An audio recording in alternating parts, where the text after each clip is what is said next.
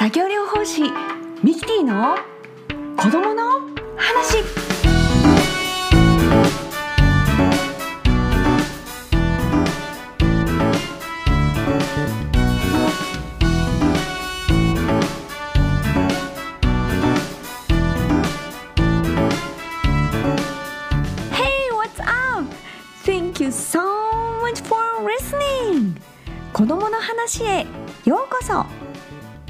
この番組では子どもたちのちょっと頑張ればできることを応援する関わり方遊び情報などをお送りしています。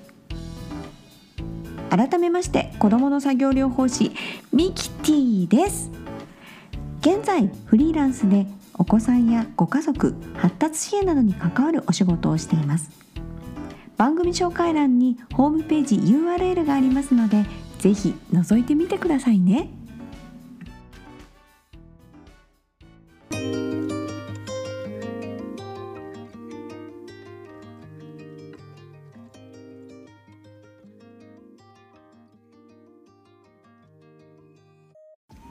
前回は好き嫌いになりやすい苦味について大阪の言語聴覚士鈴木雅子先生にお話をお伺いしました。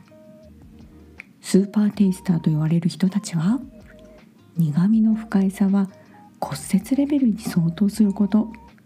苦味の受容体は苦味を感じることで体の免疫システムを作動させる役割をすること。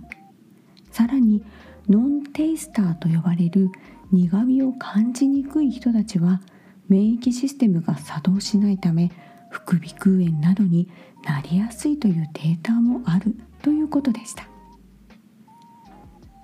好き嫌いがあるお子さんには無理やり食べさせないこと。もし挑戦させたいという時にはまずは周囲の大人が食事を美味しそうに食べることが近道というお話をされていましたね。鈴木先生のお話を聞けば聞くほどもっと聞きたくなりませんか？私はそうでした。なので今回この後にもう一度登場していただくことになりました。イエーイ！ではでは次のコーナーでは鈴木先生にまたまたとっても興味深いお話をしていただきます。お楽しみに。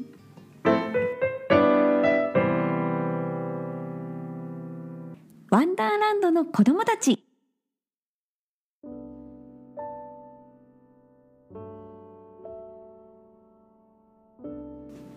このコーナーでは支援に関する書籍やコラムをご紹介したり実際に子どもたちの支援に関わる方々をゲストにお招きしてお話を伺っております。では早速鈴木先生に登場していただきましょう。鈴木先生よろしくお願いします。よろしくお願いします。お願いします。ではでは早速離乳食についてお聞きします。ママたちからたくさん寄せられてるんですけれども食べない。好きなものしか食べてくれない。携帯が進まない。などなどありますがそれと味覚の発達って関係があるんでしょうか？はい、えー、赤ちゃんがいろんなものを食べるようになるためにはいろんな発達が関係してるんですよね。ミキティがしている感覚統合の視点からの発達もとっても大事だし脳の働き心の発達も関係しています。今日はそんな中でも味覚に関係した発達のシステムについてお話しさせてもらおうと思ってます。うわ楽しみです。よろしくお願いします。はい。じゃあね私たち人間はほとんどの方が生まれた時にはミルクやおっぱいを飲みますよね。うんうん。でも6ヶ月くらいから離乳食をお母さんが始めてくれて1歳過ぎの頃にはいろんなものが食べられるようになります、うん、これって当たり前だけど不思議って思いません？いや本当そうですよね。なんか今までそういえばよく考えてなかったですね。ではここでミキティに質問です。えー、答えられるかな？お手柔らかに。はい、はい、じゃあ食べるものの種類で、うんうん、食べるもので動物を分類したらうん。どういうふうに動物は分けられますか？え食べるもので分類。あれ？それってよく言うあの男の子とかの草食系とかそういう感じですか？そうそうそうそうそうそう。えー、っと私たちはまあえー、私は結構今健康に気をつけてるので草食だから草食ですかね？はい。えっとね動物肉食動物と草食動物あ！いう分け方うんうん。しますよね。あそういえばそんな分け方もありましたねうん。うん、えっと肉食動物の代表はライオンとかね。おおで草食動物の代表だったら？えー、ヤギ？あヤギもそうですよ、ね。ヤギとかキリンとかね。んうあのそんな動物。じゃあ人間はうん。肉食？草食？いやそういえば2つの種類。両方食べますね。ですよね。うん。それを雑食動物って言います。そっか。あなんか聞いたことありますね。はい。人間はえっと生きていくためなんですけど、うん雑食動物雑食動物になってきたんですね進化の過程で。ほうほうほうほでも、えー、と動物の中にはううん。1種類しか食べ物を食べない動物もいます。え？なんだろさあミキティ答えてみましょうか。う。えー、動物？今ふっと思ったのは動物じゃないけど金魚とか？金魚の餌しか食べないからって一瞬思ったんですけどそうじゃないですよね。えー、哺乳動物でいきましょ哺う。乳動物？哺乳だからおっぱいを飲む動物。うーん。クジラ。クジラ。そっか。クジラ魚とかいっぱい食べるんじゃないかな。あそっかそうですではねヒントヒント。うん可愛いオーストラリアにいる可愛い動物。えー、オーストラリアって言ったらカンガルーかコアラですよねピンポーン。やったイエーイはい。コアラはうん実は一種類しか食べないんですよね。えそうなんですか？オレンジとかフルーツとか食べてるイメージがあるんですけどないないえー食べないんですよコアラはね。わお知らなかった。パンダはうん。笹の葉と、あと野菜とか果物も食べれるんですけど、コアラは一種類。ユーカリの葉っぱしか食べないんですね。えー、大変ユーカリの葉っぱがなくなっちゃったらじゃあコアラは生きていけないってことですね。ピンポン。わあ正解ですね。大変でだコアラは、うん。えっとさらに水も飲まないんです。うっそだって体って水分必要ですよね。うん。えーそすごいユうん。ユーカリの葉っぱの中の水分を取って成長してる生きているってことなんですね。わあすごい。であのねこんなコアラが単食動物、まあユーカリの葉っぱだけしか食べないってうんうんなったのにも理由があるんですね。えなんだろう。知りたい。ね、うん。コアラはうんうんカンガルーみたいに飛び跳ねてますかね。飛び跳ねませんはい、コアラってね、あんまり動かない動物なんですよね。確かにいつもなんかのっそりのっそり動いてるイメージで木の上にとどまってますよねそうそうそうそうそうそう。だからコアラはね、他の動物に勝つことができなかったんですよ。なんとそんな背景がその歴史の中で、うんうん食べなきゃいけないじゃないですか。はい確かに。でも戦えない。うんそんな中でユうんうん。ーカリの葉っぱはうんうん。実はね葉っぱの中に青酸っていうちょっと毒物が入ってるんですよね。生産会よく事件とかに使われるやつですね。青酸カリじゃないけどね。ああそうなんだね。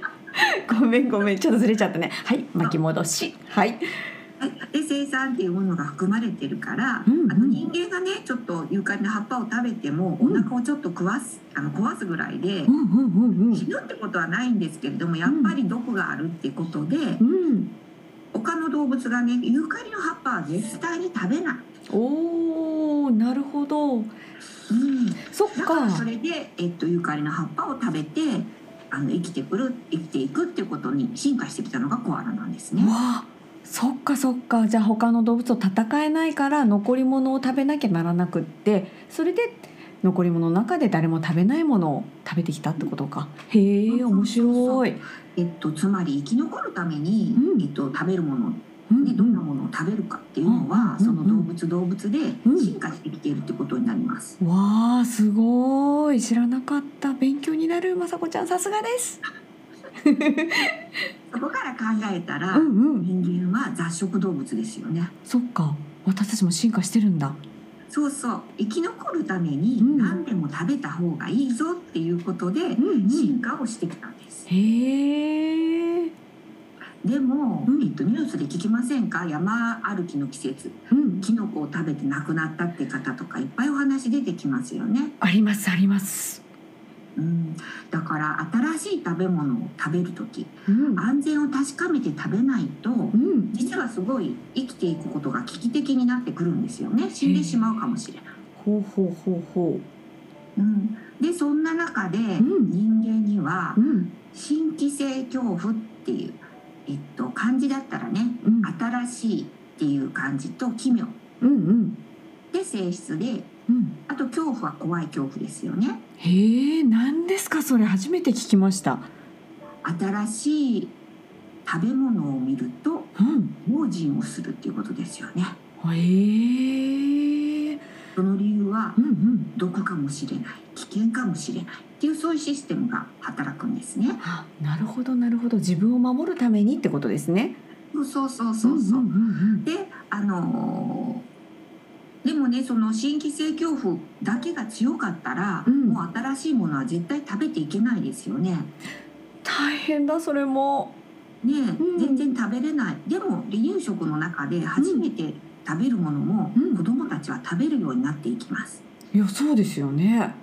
うん、そこで、ん。もう一つねうん。新しいものは怖いぞ危険だぞっていうシステムと、うん。あの全く反対のポジティブなうんあの特性もあって新規性思考。うんうんうんうん。新しいものを食べたいっていうシステムもあるんです。いやーなんかそれ複雑ですね。そうねえ。ジレンマ。ですよ、はいそっか。じゃあ赤ちゃんが初めて食べ物を口から出したり食べなかったりすることもあるし、まあ、食べたり、まあ、なんだかわかんないけど電池を食べたりとか、まあ、そういうのとかもねいろいろいろいろありますけれどももともと備わってるもの生徳的なシステムってことなんですね。そうそうそうそうだからあの赤ちゃんやね子供たちが初めて見たものが初めて見たから食べない。とか食べず嫌いとかありますよね。うんうん。ありますあります。それは全部あの実はこのシステムが働いてうん。危ないかもしれないぞっていうように思うから食べないんですよね。なるほど。で安全で美味しいと分かったらうん。食べられるようになるっていうことになるので、ほうほうほうほだからあのお母さんたちね離乳食を始め、えっと、作って食べさせたら食べてくれなかったっていうことで結構ショックを受けられるんですけれどもう。うんありますね。もともとこういうシステムがあるって思ったらどうですか？それだったら全然許しちゃいます。だっねて私たちだってそうですもんね。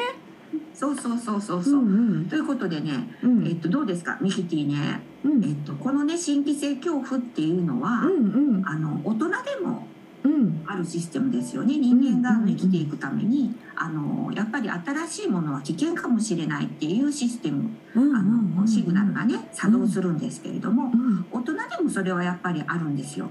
おーで私なんかだったら、うん。大人になってから食べれるようになったものがうん。納豆なんですけどね。わお。えー、私の大好物の納豆大人まで食べれなかった。なんてかわいそうなまさこちいやー関西はね、ゃんうん。あまり納豆はえー、広がってなくって。あ。でうちの家とかでも臭いからあんな臭いものは食べないとかっていう話だったんですけど、うんうんうんうん。でも大人になってからうん。健康にいいとか、そうです。で食べてみて食べ慣れてきたら美味しいということが分かって私は食べれるようになりました。仲間です。ウェルカム納豆ライフ。ありがとうございます。そうそう。でミキティはどうですか？大人になってから食べれるようになったものとかありますか？大人になってからえーっと大人になってからえーっとですね。あありますあります。えーっとタチ。タチは味噌汁に入ってた時に脳みそみたいだったのでもう気持ち悪くって食べなかったんですけど大人になってちょっと食べた時があるんですよね勇気を出して。そしたら意外とあなんか出汁出て美味しいかなっていうのがありましたね。そういうことですかね。何？タチ？うんタチ。あれ？もしかして北海道だあ北海道だ。あえー、っと白子みたいな。白子ね。そっか。じゃあその時は安全性を確かめて食べなきゃいけないので新規性恐怖だったけど大人になるにつれて新しいものにも挑戦しようというポジティブなシステムに切り替わって新規性思考になったってことか。よしじゃあみんなが美味しいというウニも食べてみよう。ただこの新規性恐怖というシステムがえーと、0歳の頃から3歳くらいまでの間に一時的に鈍感になる時期があるんですね。えー、そうなんですね。最初が4ヶ月から7ヶ月くらいの時期、うんう。ん、この新規性恐怖が弱まっていろんな食べ物や味が受け入れられる時期です。へこの時期のことを味覚の窓。わいうことでいろんな味を受け入れる窓がオープンになる時期っていうんですね。えこれ重要じゃないですかこの時にいっぱい食べれるっていうことですよねもしかすると。うん、そうそうちょうどねこの時期が離乳食、うん、始める時期って考えると。ねやっぱりそういう時期からだからあの食べられるようになるっていうことなんですね。えー、タイミングってちゃんとやっぱりあるんですね。うんうんでそして3歳くらいまでは、うんうん、やっぱりその窓が開いたままっていう感じで、うん、いろんな味を受け入れやすい時期って言われていて、うん、でこのこともねここのこともね味覚の黄金期と呼ばれてたりするんですね。でいろんな研究があって、うん、この3歳くらいまでに、いろんなバリエーションのある食べ物を食べていると、将来的にやっぱり食べるもののレパートリーが多いという調査研究もあるんです。わあそうすると変色が減りますよね。うん、でもこの新規性恐怖ね新しいものが危険だ、うん、怖いっていうのは、弱まりはするんだけど、うん、ゼロではなくって、うんうん、子どもさんによっては怖がりのお子さんと怖がりでないお子さんがいるように、うんうん、あの食べられるように楽に食べることうん、なかなかやっぱりあの食べられない子っていうのがいるんですよね。うん、おなるほどそうなんだ。でそんな中でも、うん、じゃあどうして、えっと、そういうね初めてのものを子供が食べられるようになるのか、うんうん、どうしてだと思います？へえやっぱりなんか私たちの関わる大人の盛り上げ方とかですかね。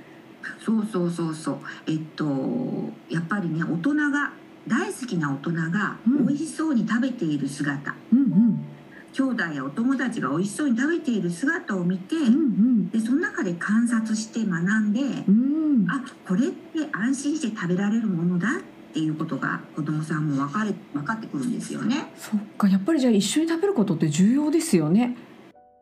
えっと、よく偏食の相談っていうのは私受けるんですけれども、うんうん、そんな中で、えっと、ご家族でどうやって食事をしてるかなっていうお話も聞くんですね。はい、はい。そうすると、離乳食が進まないとか、うん、えっと、好き嫌いがひどいですってお子さんの時に、うん、よくあるのが、うん、子供さんだけで食べているっていうことが多いんですよ。孤食ですか？そうなんですね、うん、ご家族は、まあ、あの大人の食べる時間と合わないっていうこともあったりするんですけれども、うん、子どもさんだけ離乳食とかを先に食べさせて、うん、で子どもさんが寝てる時間に大人が食べるっていうことをされてることとかも結構多いんですね。なるほど。でそんなお子さんたちは、えっと、お母さんとかお父さんが食べる姿を実は見てなかったりするんです。ああそうかそういうふうになりますよね。うん、だからねそんな時にね私はあのお母さんとかお父さんにあの一つアドバイスするんですけど、うんうん、やっぱり食べるところね大人が美味しく食べてるところをたくさん見せてあげてくださいっていうことと食事時間をできるだけ一緒にしてあの一緒に食べる時間っていうのを大事にすることで、あの大人が食べる様子を見ながら学んで食べれるようになりますよっていうアドバイスをします。なるほど。わだからね、それだけで、うんうん。あのね、変色がね、改善するっていうことは本当多いんですよ。ぜひお試しください。えすごい。なんかね簡単にできることですよねそれってね。うん、わもうこんな時間。あっという間でした。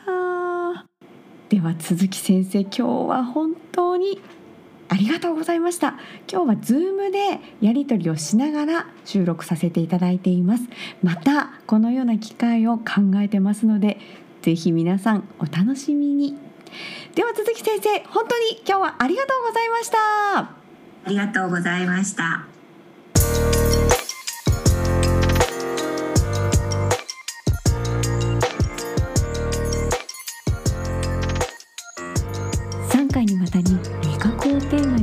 ゲストを交えてお届けしました。いかがだったでしょうか？食べることこれは生命を維持することはもちろん生きていく上での楽しみでもあります。味わう味覚匂いを感じる嗅覚しっかり見て食べる視覚調理する音や口の中で咀嚼した時にバリバリポリポリと聞こえる聴覚。手で握って口に運んで食べる。固有感覚。触れたり口の中で感じる触覚。食べる時に姿勢を調整する前提感覚などなど。を食べること。これは原子反射に加えてさまざまな7つの感覚を統合させながら行われる集大成なんですよね。この後も食べる時間ぜひ楽しんでくださいね。子供の行動には必ず理由があります。私が7つの感覚のお話や経験を伝えることを通して皆さんの子育てや支援に役に立つことができればいいなと思っています。この番組では皆様からのご感想ご相談をお受けしております。エムズ子どもシッティングホームページのお問い合わせフォームよりハンドルネームとともにお送りください。皆様からのコメントを楽しみにお待ちしております。番組でお届けしている子どもたちの発達の違いや環境調整が必要であることなどこれらの情報を皆さんが知ることはすぐできる小さな支援につながります。この番組が障害を持つ人やその家族兄弟への理解や自然に寄り添うきっかけになることを願っています。今日は最後までお聞きいただきありがとうございました。お相手は子供の作業療法士ミキティでした。So that's it for today. Bye bye. See